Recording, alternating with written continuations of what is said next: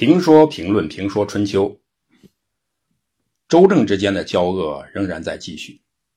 公元前七百零七年，周桓王终于免去了郑庄公国务左卿的职务。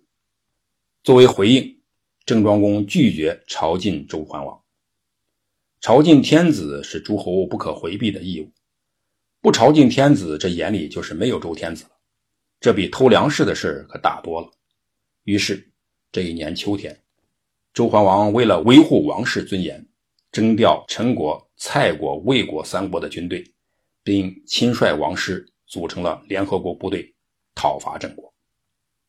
放在过去，天子亲自带着诸侯国的军队来讨伐，作为诸侯国，早早的认错服软了事，不然就会家破人亡。但现在不同了，人家郑庄公呢，不仅不怕。还摆开阵势跟你过招。过去老子打儿子，儿子只有挨打。现在他要跟你过招了。郑庄公率领郑国的军队迎战联军，于是双方在如葛及今天的长葛摆开阵势，正式交战。周天子率领王师做了这样的部署：右军以蔡国、魏国的军队为主。配以周王室的军队组成，由郭林甫指挥；左军以陈国的军队为主，配以周王室的军队组成，由周公黑坚指挥；主力中军由王师主力组成，周桓王作为三军统帅，亲自指挥中军。针对周、陈、蔡、魏联军的布阵形式和特点，郑庄公采纳了郑大夫子元的建议。这个大夫子元，就是郑庄公的儿子公子突。周王朝是家天下，诸侯国也是由家庭管理的。在诸侯国，国君身边的大夫大臣都是子弟或亲戚，对外称大夫子元，对内他就是郑庄公的儿子公子突。公子突建议说，用左方阵来对付蔡军和魏军，用右方阵来对付陈军。先找软柿子捏，把陈国的军队作为突破口。陈国国内发生动乱，将士们无心打仗，缺乏战斗意志。如果先攻击陈军，他们必定奔逃。陈国的军队败逃，周天子的军队一定会乱了阵脚，然后趁机攻击蔡国和魏国的军队。陈蔡两国的军队支撑不住，也一定会争先恐后的奔逃。这时，我们再集中兵力对付周天子的中军，就可以获得成功。郑庄公听从了公子突的建议，让大夫曼伯担任右方阵的指挥，载重担任左方阵的指挥，袁凡、高须弥带领中军护卫郑庄公，摆开了叫做鱼离的阵势。所谓鱼离阵，其实就是步兵与战车相互掩护、密切协同、攻防自如的战阵。当时惯用的阵法是战车居前，隶属步兵跟随在战车之后，而郑庄公的鱼离之阵，则是让徒兵啊，让步兵呢以五人为单位，分散配置于每辆战车的左右后方，弥补战车与战车之间的空隙，形成协同作战的态势。战斗开始，郑庄公命令左右两边方阵说：“大旗一挥，就击鼓进军。”结果。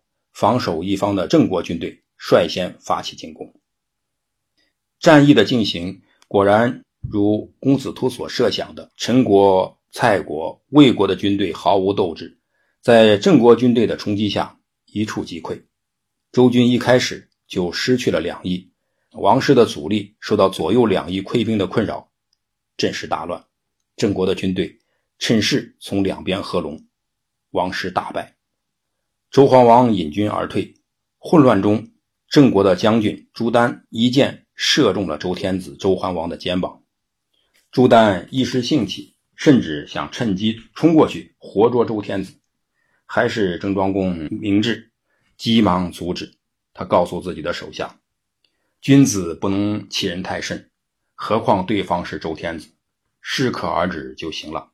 我们的目的只是要挽救自己，使国家免于危亡。”能做到这些就足够了，千万别惹事姬武生还是有政治头脑的。